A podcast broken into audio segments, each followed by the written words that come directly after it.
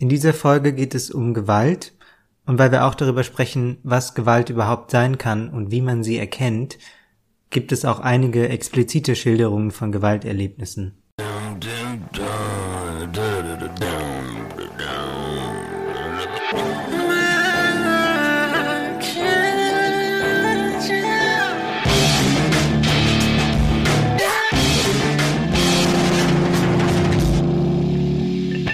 Und damit herzlich willkommen bei Männerkitsch. Mein Name ist Ansgar Riedisser. Mein Name ist Max Deibert. Und ihr hört einen Podcast von Funk. Dieses Mal geht es um Gewalt gegen Männer. Ein Thema, was wir schon länger machen wollten, weil es, denke ich, immer noch ähm, viele Unklarheiten darüber gibt. Warum sollte man überhaupt darüber sprechen, Darüber haben wir uns mit dem äh, Dokumentarfilmmacher Johannes Musial unterhalten. Der hat beim äh, Fürs Y-Kollektiv schon mehrere Filme gemacht, unter anderem auch einige über Männlichkeit und so auch äh, zuletzt eine Reportage über Gewalt gegen Männer. Die Reportage, falls ihr die nicht gesehen habt bei YouTube, die könnt ihr natürlich immer noch schauen über die Seite vom Y-Kollektiv. Da trifft Johannes Betroffene von ähm, meistens häuslicher Gewalt, die ihm erzählen, wie es ihnen damit ging, mit den verschiedenen Formen von Gewalt, die sie erlebt haben oder teilweise immer noch erleben, was es für Spätfolgen hat und wie sie damit heute klarkommen und wie es sie heute noch betrifft.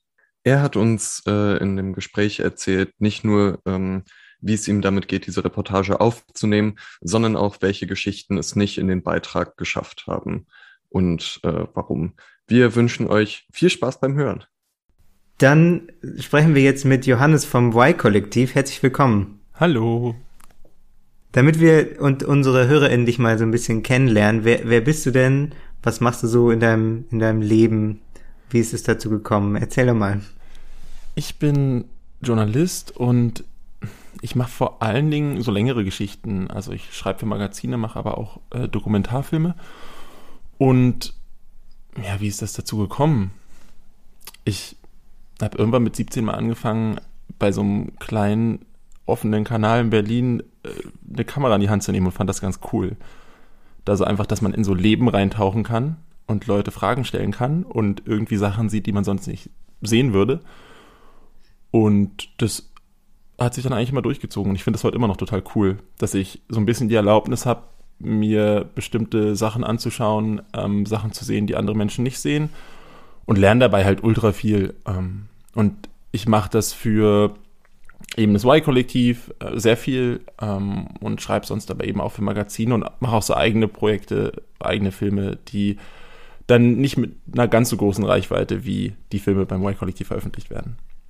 Ja, wir haben ja mit dir zusammen ähm, in der Y-Kollektiv, also wir sind in einer deiner Y-Kollektiv-Reportagen aufgetreten über Schönheits-OPs bei Männern, wo es um Attraktivität ging. Die kann man natürlich auch noch auf YouTube nachgucken. Und da hast du, ähm, das ist mir sehr im Gedächtnis geblieben, gesagt, dass du ein bisschen aus Versehen so der Männlichkeits- ähm, Experte beim Y-Kollektiv geworden bist. Unter anderem eben auch mit deiner Recherche zu häuslicher Gewalt ähm, oder generell Gewalt gegen Männer. Wie, wie bist du da reingerutscht? Also mein erster Film fürs Y-Kollektiv, da ging es um Sexismus und Antisemitismus im Rap. Da geht es schon auch sehr viel um mhm. Männlichkeitsbilder. Die Verbindung habe ich ja, vorher nie gemacht, die ist mir jetzt gerade erst aufgefallen. Ja. Ähm, und dann so die Hochphase meiner Männlichkeitsexpertise hat so vor einem Jahr angefangen, als ich einen Film über Incels gemacht habe mit einer Kollegin und da bist du natürlich krass konfrontiert mit dem, was so bestimmte Männlichkeitsbilder auslösen können, wenn man die ganz weit dreht. Und mhm. Es war also auch an keinem Punkt so, dass ich gesagt habe, Mensch, ich muss mich jetzt mal hier Männerthemen annehmen. Und dann gab es tatsächlich in den Folgemonaten, noch bevor ich zu Schönheits-OPs bei Männern gekommen bin, noch einige andere Ideen für Geschichten, wo ich dann aber wirklich auch gesagt habe, ich kann das jetzt nicht machen. Die Leute denken wirklich, ich mache mhm. dann nur Männlichkeitsthemen und äh, so wie wir. Das ist ja furchtbar. ja, wenn man so einen Podcast machen würde, was denken die Leute denn? ähm, und dann kam aber zum Beispiel bei der Schönheits-OP-Sache kam Robin auf uns zu, der meinte, ey, lass mir meine Haare in Istanbul machen, habt ihr Bock mitzukommen? Also es war selten so, dass ich bewusst gesagt habe, so, da muss ich ran.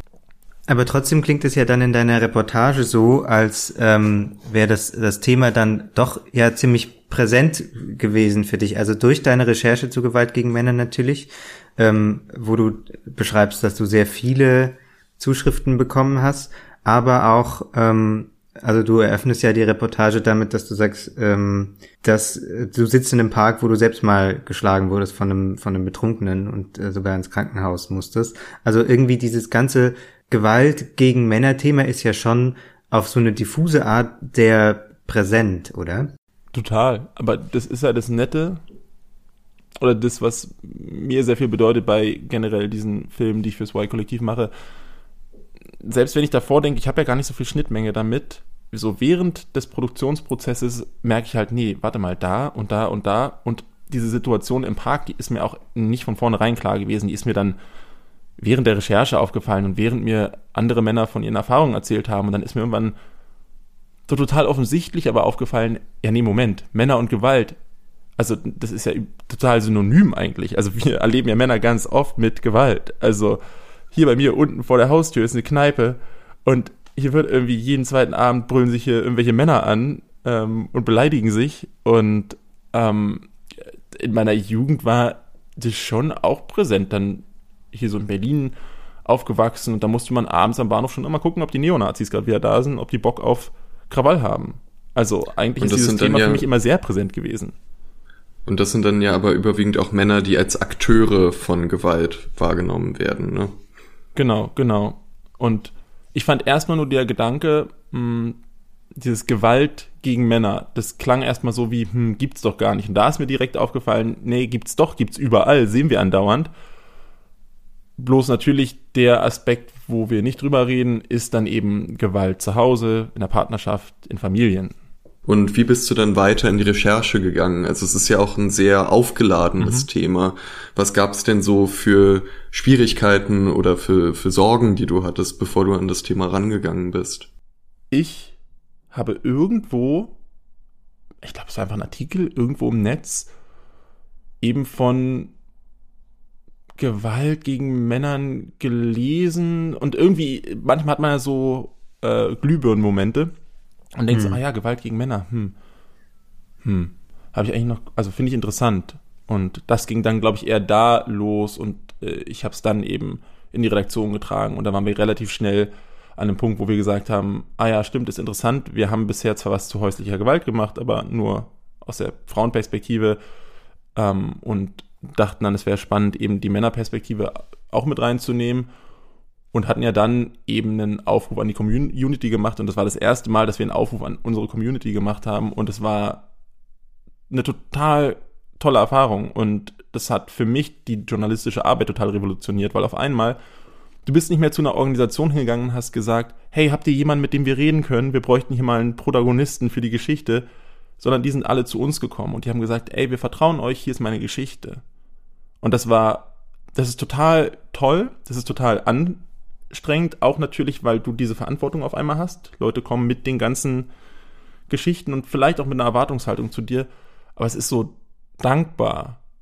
Ich finde das immer noch eine total tolle Wendung so in meiner Arbeit, dass man eben so mit einer Community arbeitet und da quasi so crowdsourced. Und auch so ganz offen gefragt, Gewalterfahrungen ganz generell erstmal. Genau, wir haben, genau, ich glaube, mhm. wir haben in der Nachricht auch schon noch äh, Partnerschaften und Beziehungen mit erwähnt, aber wir haben es noch nicht exklusiv gehalten, weil wir es erstmal auch mhm, mhm.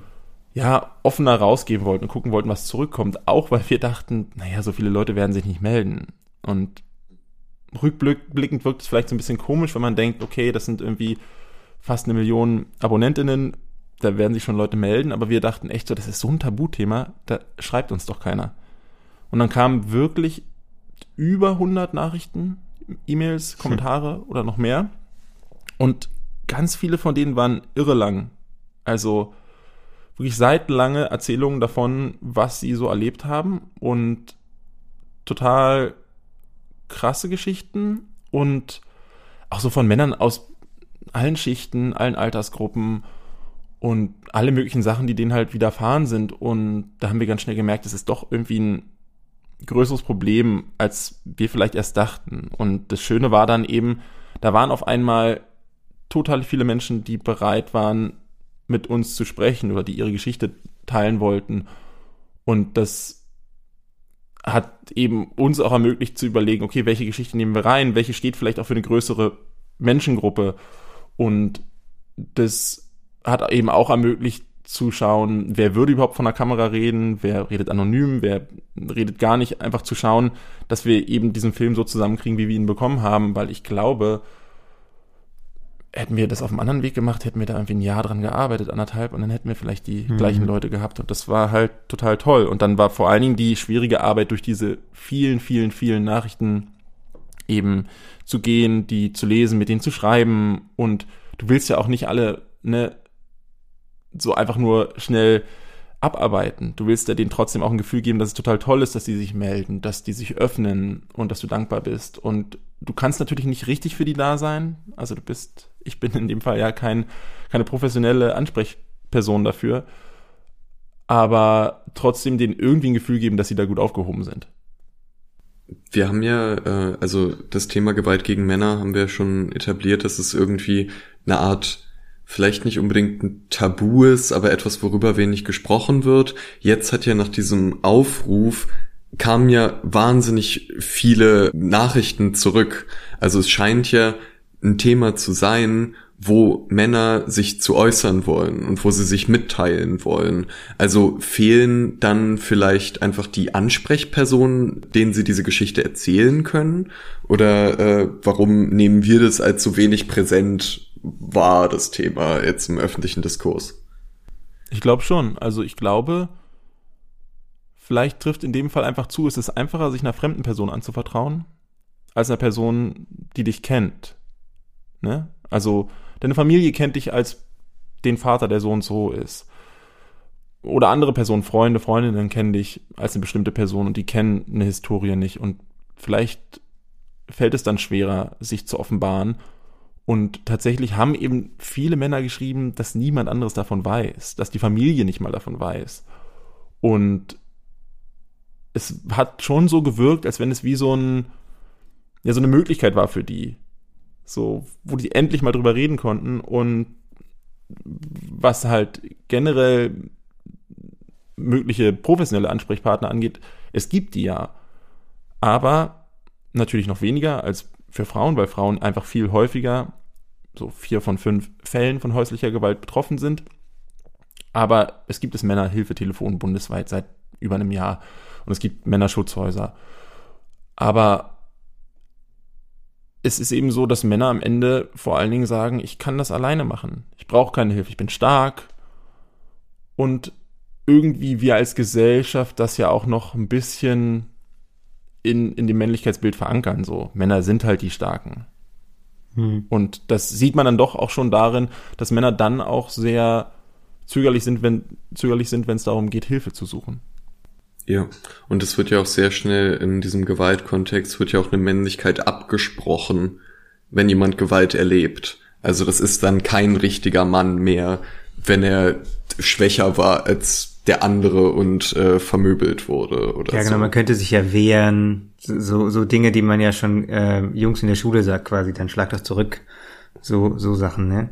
Und dann wird's aber gleich auch wieder noch komplizierter, weil zum Beispiel ein Mann, den ich getroffen habe, der sagt, ja, wenn er zurückschlägt und die Polizei kommt, glaubt ihm doch keiner. Glaubt ihm doch keiner, dass ja. er derjenige ja, genau. ist, der es abbekommt. Und das generell hat es einfach so viele Ebenen, wo das so kompliziert wird, weil eben dieses ganze Männlichkeitsbild und wer Männer sein sollen und wann Männer eben dann keine Männer mehr sind, macht es auch total kompliziert, dass die Leute eben darüber sprechen können. Weil ja, ich weiß nicht, Eltern das nicht ja. verstehen, weil Eltern oder Väter sagen, ja, was bist du denn für ein Sohn? Sowas lässt man sich doch nicht gefallen. Und ähm, ja, weil natürlich in deiner Jungsrunde willst du ja auch nicht der sein, der irgendwie was abbekommt. Ja, genau. Also ich habe tatsächlich in der äh, Studie vom, vom Familienministerium Ge Gewalt gegen Männer heißt sie einfach, ähm, haben sie auch beschrieben, dass es ganz schwierig ist zu erforschen, wie viel Gewalt gegen Männer denn tatsächlich ähm, stattfindet, weil nur ein ziemlich kleiner Bereich überhaupt wahrnehmbar und erinnerbar ist für die für Menschen, weil ähm, ein ein Bereich quasi gibt es, der so als einfach normal männlich wahrgenommen wird. Das sei einfach männliches Verhalten, dass man sich eben mal prügelt. Und dann gibt es auch noch einen Bereich, der dann als so unmännlich empfunden wird, also zum Beispiel eben Opfer von auch sexualisierter Gewalt zu werden, dass es ähm, extrem tabu ist und verdrängt wird im Zweifelsfall. Also dass nur ein kleiner Bereich von der Gewalt, die es gibt, überhaupt dann, wenn man fragt, äh, wahrnehmbar ist für Leute. Und das ist aber natürlich kein Problem, was jetzt explizit nur gilt bei Gewalt gegen Männern, sondern auch bei sexualisierter Gewalt gegen Frauen gibt's ja auch eine Dunkelziffer. Und auch das Thema ist tabuisiert. Das ist ja aber nicht gerade das konkrete Thema, über das wir genau, sprechen. Genau, genau. Und, und der, der Mechanismus ist ja ein bisschen anders, weil das da ja konkret an der Männlichkeitsvorstellung hängt. Und ähm, bei Gewalt, auch sexualisierte gegen Frauen und queere Personen, gibt es ja andere Mechanismen, die ein bisschen anders funktionieren. Aber es ist ganz interessant, wo ihr jetzt auch nochmal über Gewalt gegen Frauen redet. Das war für mich, ich habe echt Schiss gehabt, als ich das Ding gemacht habe, diesen Film, dass am Ende das so einen Shitstorm gibt, warum wir das überhaupt machen, weil doch die mhm. meisten Betroffenen Frauen sind. Und ich bin froh, dass es den nicht gab. Es gab sogar in den Kommentaren eher so einen Candy Storm. Da waren ganz viele Frauen, die empathisch waren, die auch gesagt haben, ey, ich habe ähnliche Erfahrungen, ich weiß, wie es euch geht. Ähm, und das fand ich total toll, weil ich in dem Film auch gemerkt habe, wenn du so ein Thema empathisch angehst, dann hilft das eben nicht nur der Gruppe, dann hilft das allen, weil es ist ja nun wirklich nicht so, dass nur weil wir Gewalt gegen Männer hier behandeln jetzt oder weil wir versuchen, das Leben für die Männer, die von Gewalt betroffen sind, zu verbessern und Gewalt in der Gesellschaft zu vermeiden, dass es nur für die gilt. Am Ende gilt es ja für alle Menschen, wenn wir schaffen, eine gewaltfreiere Gesellschaft zu schaffen, wo Menschen offen darüber reden können, dann profitieren ja auch andere Gruppen davon. Und das fand ich genau in diesem Zusammenhang auch ganz spannend, weil man, glaube ich, ganz oft diese Sachen dann versucht, gegeneinander auszuspielen. Obwohl man das ja eben auch von so einer empathischen Sichtweise sehen könnte und sagen könnte, hey, das sollte niemanden treffen. Wie hast du eigentlich deine Protagonisten dann aus diesen Hunderten von Zuschriften äh, für deine Reportage ausgewählt? Also ich war erstmal überwältigt. Das war sehr, sehr viel. Ich habe wirklich nächtelang damit zugebracht, dadurch zu lesen, den zu antworten. Und ich habe vor allen Dingen dann Sachen aussortiert, wo ich das Gefühl hatte, die haben eine, eine Geschichte zu erzählen, die ja auch mehr als in nur, sag ich mal, drei Sätzen gesagt ist. Also ich kann mich erinnern, es gab einen, der wurde von seiner Freundin zum Beispiel mit einem Messer ähm, angegriffen. Der musste auch ins Krankenhaus, der hatte Organschäden danach.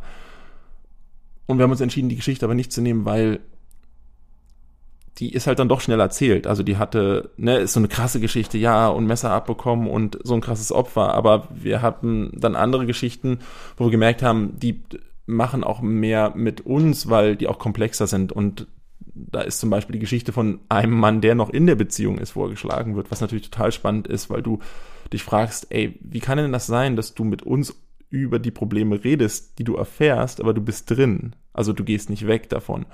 Und das war so ein Grund, also die Frage, ob das auch einfach Geschichten sind, die für möglichst viele Menschen stehen, die Leuten, die keine Ahnung haben vom Thema, so einen Einblick geben. Und der zweite Punkt war im Prinzip ganz einfach, wer redet überhaupt mit uns? Weil nur weil Leute mir eine E-Mail schreiben, heißt es das nicht, dass sie am Ende von der Kamera reden.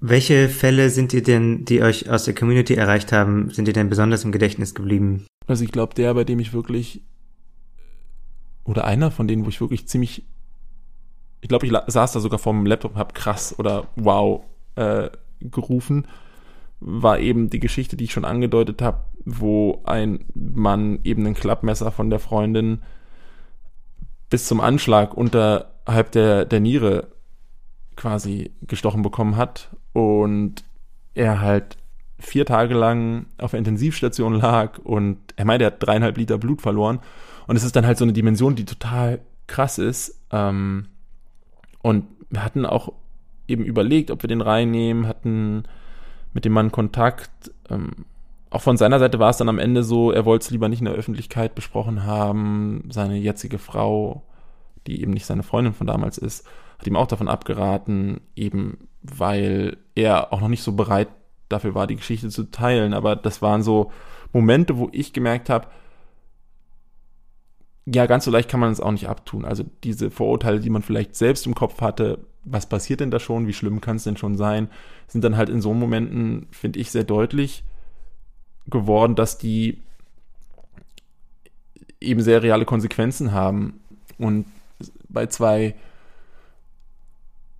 anderen Geschichten, die mir gerade im Kopf sind, da ging es um Vergewaltigungen.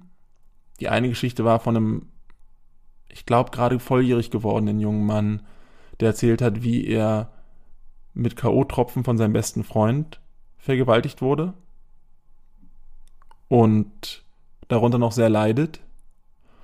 Und eine andere Geschichte war von auch einem jungen Mann, der als er, ich glaube, so Ende der Teenagerzeit, Anfang der 20er Jahre nach Amerika gereist ist, dort einen Mann kennengelernt hat, einfach auf der Straße, ähm, ganz normal, der ihm angeboten hat, hey, wohn doch bei mir, ähm, ich zeige dir auch die Stadt ein bisschen.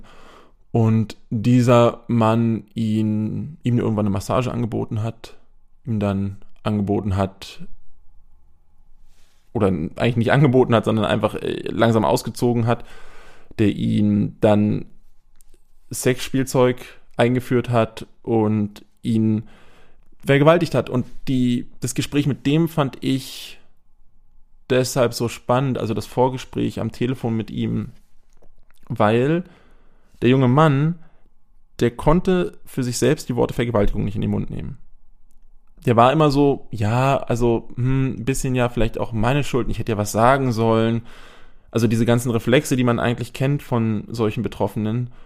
Und ich habe dann lange mit ihm über dieses Wort Vergewaltigung geredet, weil ich meinte, das war doch eine Vergewaltigung. Und er hat das eigentlich erst, als wir dann das nächste Mal gesprochen haben, so für sich richtig verstanden. Und das waren so Momente, wo ich gemerkt habe, weil das halt, glaube ich, auch in der Gesellschaft als Diskussion gar nicht so stattfindet, war ihm überhaupt nicht klar, was für eine Grenzüberschreitung das war. Und was ähnliches war auch bei einer Geschichte von einem anderen jungen Mann, die für mich erstmal gar nicht so krass klang. Da ging es darum, dass er ein junger Student war und die Tutorin hatte ihn auf einer Party wohl erst versucht mit Alkohol abzufüllen, später hat sie ihm dann Selfies aus der Dusche geschickt und auf anderen Partys hat sie seine Hand genommen, an ihre Brüste geführt, hat ihre Hand in seinen Schritt gelegt und das war so eine Geschichte, da habe ich viel über mich selbst gelernt, weil ich erstmal gar nicht realisiert habe, wie krass das ist. Ähm, ich glaube, das ist dann wieder so dieses Ding von, ja, Männer wollen doch Sex, Männer wollen doch Frauen, deswegen soll er doch zufrieden sein.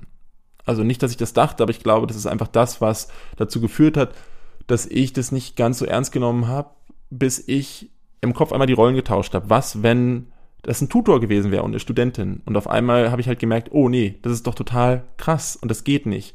Und der junge Mann war eben auch total traumatisiert davon und der hat mir geschrieben, wenn er jetzt daran zurückdenkt, was vor ein paar Jahren passiert ist, muss er immer noch, ja, er bekommt dann immer noch Angstzustände und es geht ihm immer noch schlecht und er spürt es immer noch, diese Panik, die er damals gespürt hat.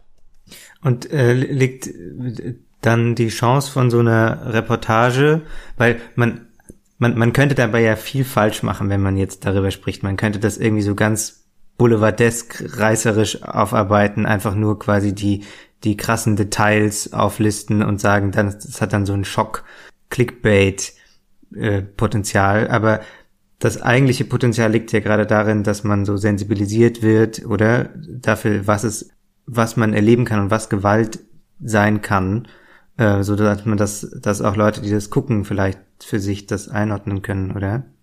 Genau, und ich glaube auch, dass Leute sehen, wie das Betroffene halt beeinflusst, wie das deren Leben mhm. bis heute beeinflusst, weil man merkt dann halt im Gespräch mit den Leuten, wie sehr die gezeichnet sind davon.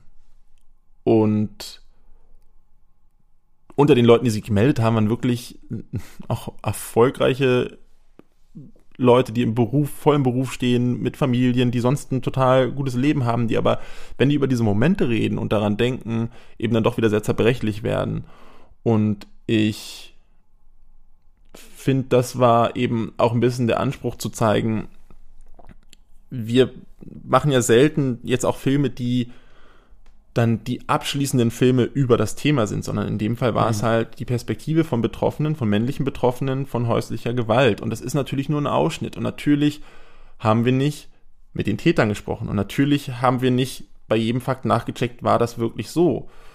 Was ich aber gemerkt habe durch die ganzen Zuschriften ist, dass alle die Leute, die sich auch im Film äußern, das sind Geschichten, die die beschreiben, die ich von vielen Leuten gehört habe. Das waren nicht so krasse Einzelfälle, sondern das, was eben wir im Film lernen, sind Geschichten, die ich in meiner Mailbox wirklich Tage und Tage und Tage gelesen habe.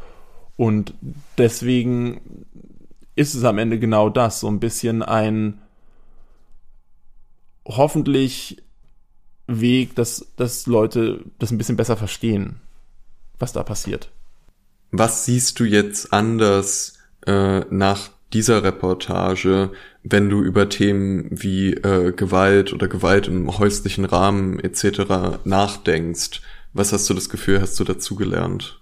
Die Sachen, die ich ganz deutlich gelernt habe, sind einerseits, dass es eben sehr unterschiedlich ist, was einzelne Personen dazu bringt, sage ich mal, zu brechen. Also dass ihr Leben von solchen Ereignissen negativ beeinflusst wird.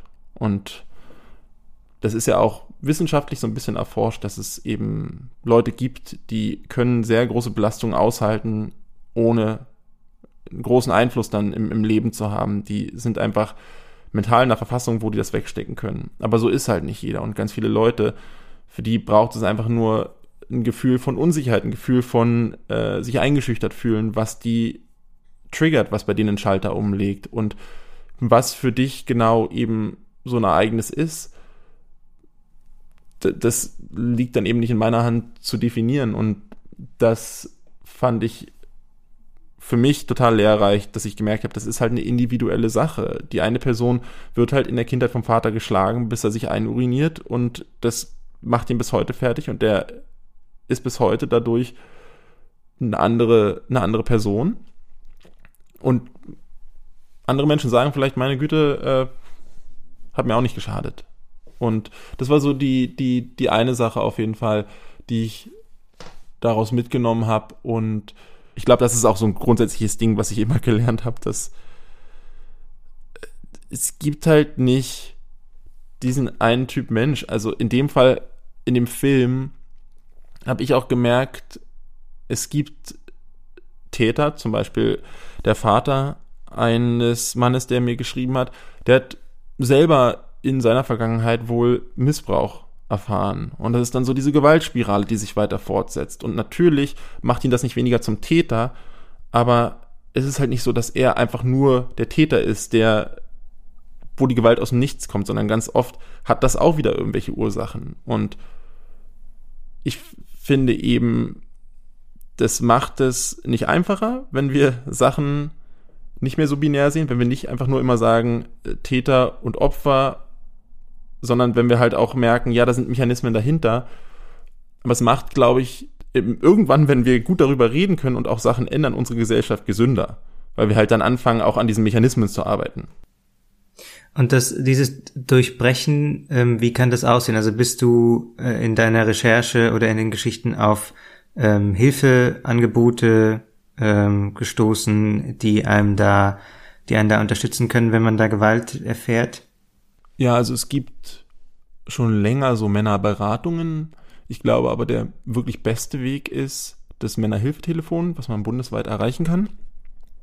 Und dort kann man anonym anrufen, man kann sagen, was einem passiert, man wird dann dort auch an die richtigen Stellen verwiesen. Und das wird betrieben eben von Männerorganisationen, Männerberatungen, die schon ganz lange mit solchen Themen zu tun haben und die eben da relativ spezialisiert drauf sind, weil ich habe eben auch von Leuten während der Recherche gehört, die aus Verzweiflung einfach bei, bei Frauenschutznummern angerufen haben, weil die einfach nicht wussten, wo sie sich sonst melden sollen. Und das ändert sich zumindest. Und dieses Telefon wurde jetzt nochmal ausgeweitet.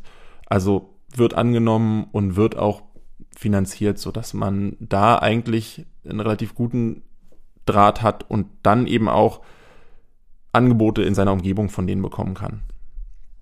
Das verlinken wir auch nochmal in der Podcast-Beschreibung. Vielen Dank, dass du da warst und uns äh, von deiner Recherche erzählt hast. Danke dir. Sehr gerne. Äh, danke, dass ich da sein durfte. Das war unser Gespräch mit Johannes Musial vom Y-Kollektiv. Vielen Dank, dass ihr zugehört habt. Bevor ihr ausschaltet, haben wir hier noch eine kleine Streaming-Empfehlung für euch. Und zwar gibt es die siebenteilige äh, Sendung, also Dokumentar, Personality, Interview, Film, Sendung Boys im ZDF. Da haben sich zwei äh, Filmemacherinnen mit Männern zusammengesetzt, mit 30 Männern sogar, und sie zu verschiedenen Themen wie Männlichkeit, Sex, Väter, Liebe, Feminismus etc. Äh, sich mit denen unterhalten und das sehr charmant zu jeweils 14 bis 16-minütigen Folgen zusammengeschnitten, die man sich so leicht mal runtersnacken kann und die sehr unterhaltsam und sehr interessant sind. Ja, tatsächlich, ich habe die auch alle mehr oder weniger hintereinander weggeguckt. Und also einzelne Prominente sind dabei, Kevin Kühner zum Beispiel, aber auch ganz viele Leute, wo man das Gefühl hat, die könnte man einfach so auf der, auf der Straße treffen. Und die kommen auch teilweise immer wieder und man erinnert sich dann so, ach so, das war, ähm, das war der und hat dann so äh, irgendwie Lieblinge oder auch manchmal Leute, die man nicht so mag. Und äh, das ist wirklich, hat, kriegt so einen Seriensog für mich, weil das tatsächlich auch überraschend intime Sachen sind, die da erzählt werden häufig. Also über, über Sexualität, wie man das erlebt, über das Verhältnis zum Vater, aber auch eine ganz besonders interessante Stelle, äh, wo Männer darüber fantasieren, was sie machen würden, wenn sie eine Frau wären. Die beiden äh, Filmemacherinnen Felicitas Sonvia und Nina Besemann äh, heißen die. Ich finde, die haben es wirklich schön geschafft, dadurch, dass man auch immer wieder ihre Stimmen hört und wie sie so Fragen reinwerfen, so eine sehr persönliche äh, Verbindung nicht nur zu den Männern aufzubauen, die sie da interviewen, sondern auch zu den Leuten, die es gucken, weil sie oft genau die Fragen stellen, die ich mir auch gerade stelle oder die mich in dem Moment interessieren, die Nachfragen. Das war unsere Serienempfehlung der Woche. Könnt ihr gucken, könnt ihr gucken in äh, der ZDF-Mediathek. Ganz genau. Nachdem ihr euch die oder bevor ihr euch die äh, verschiedenen Dokumentationen vom Y-Kollektiv angeguckt habt.